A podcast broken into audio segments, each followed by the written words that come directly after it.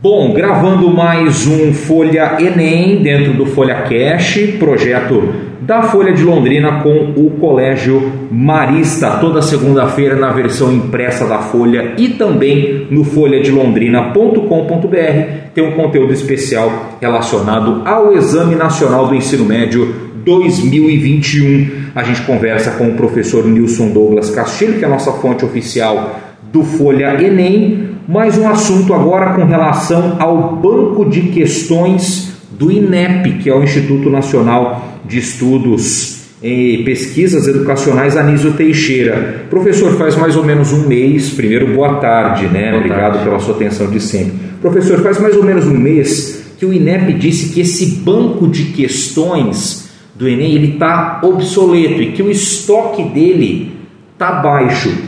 O que, que dá para a gente elencar como ponto principal, até para explicar para quem nos acompanha o que, que seria esse banco de questões, que inclusive não diz respeito só à prova do Enem, e sim de outros concursos importantes aqui do nosso país. Certo, Edson. É até é importante levar em consideração que a prova do Enem ela passou por uma configuração quando ela entrou a ideia de competência e habilidades lá no ano de 2009.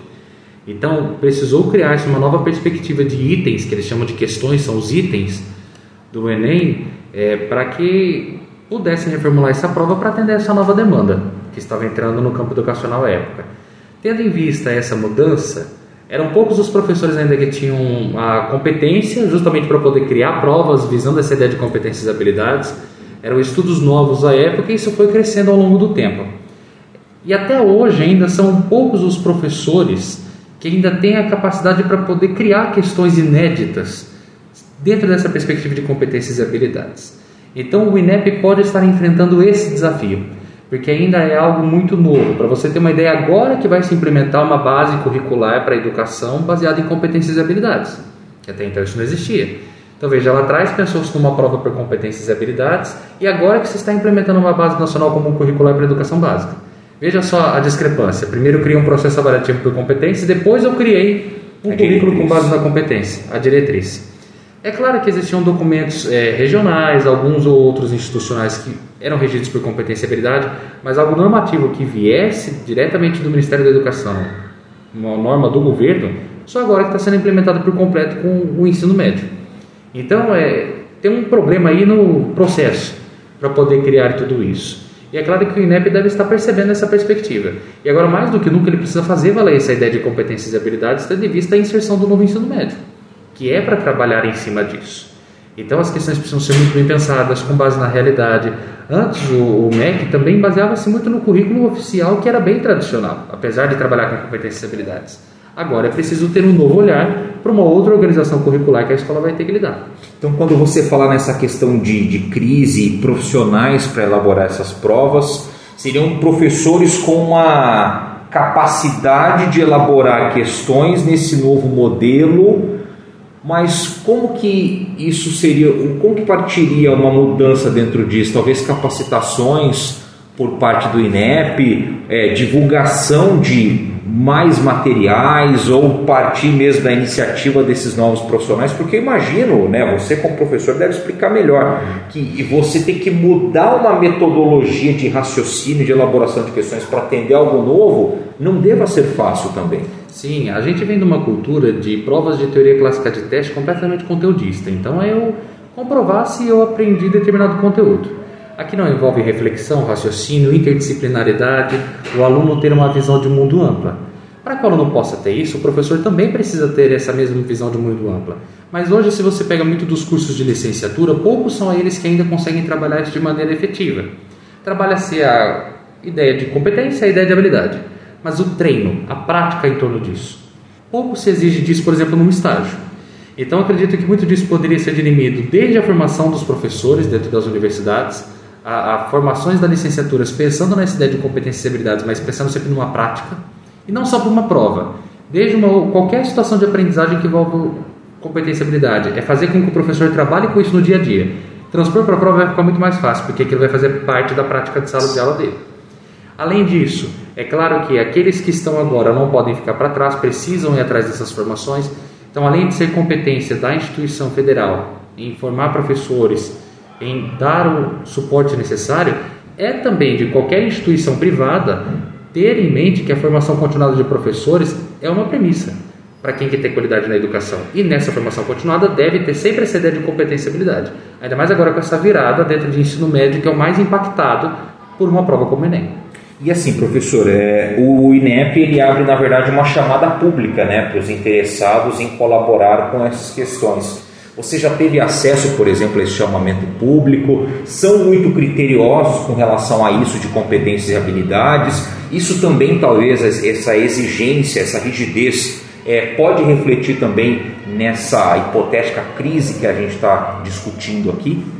É, eles realmente são muito criteriosos na seleção dos professores que se colocam nessa chamada pública.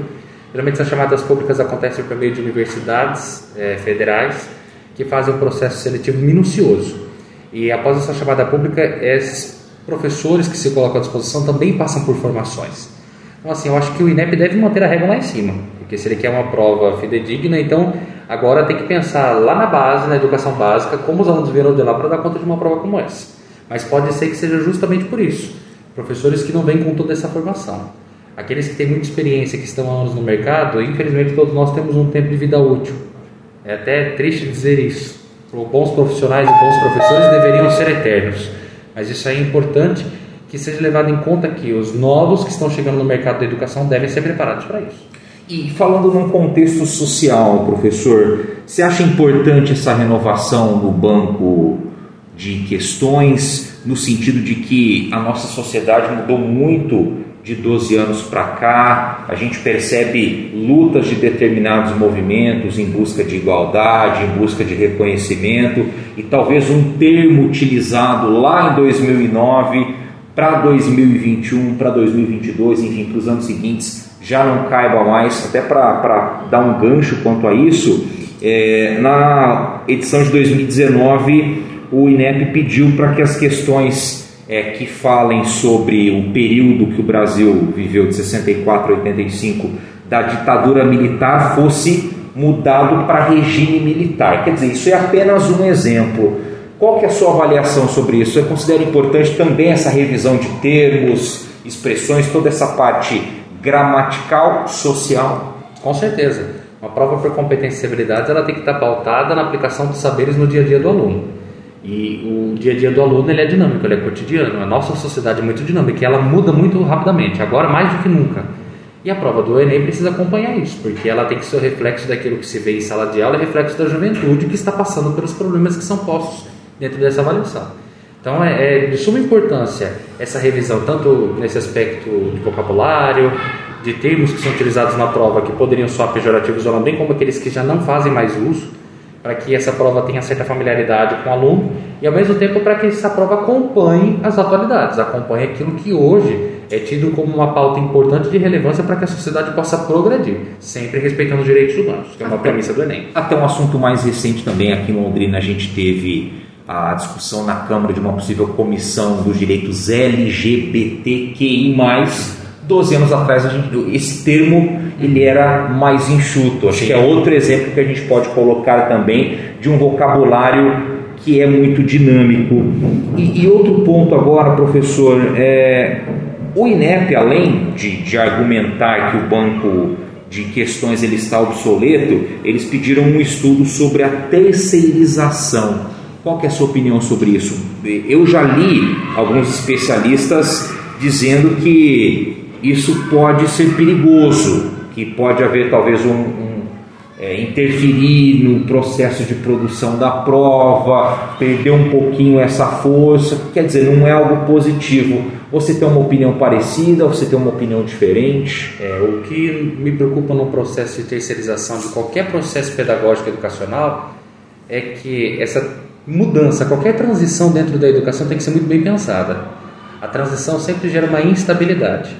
Então é preciso sempre primar pela qualidade, pela excelência acadêmica, qualquer empresa que vá assumir essa produção da prova do Enem e também manter o rigor dessa prova, bem como a familiaridade que ela tinha com as edições anteriores. Então toda a transição dentro da educação tem que ser muito bem pensada.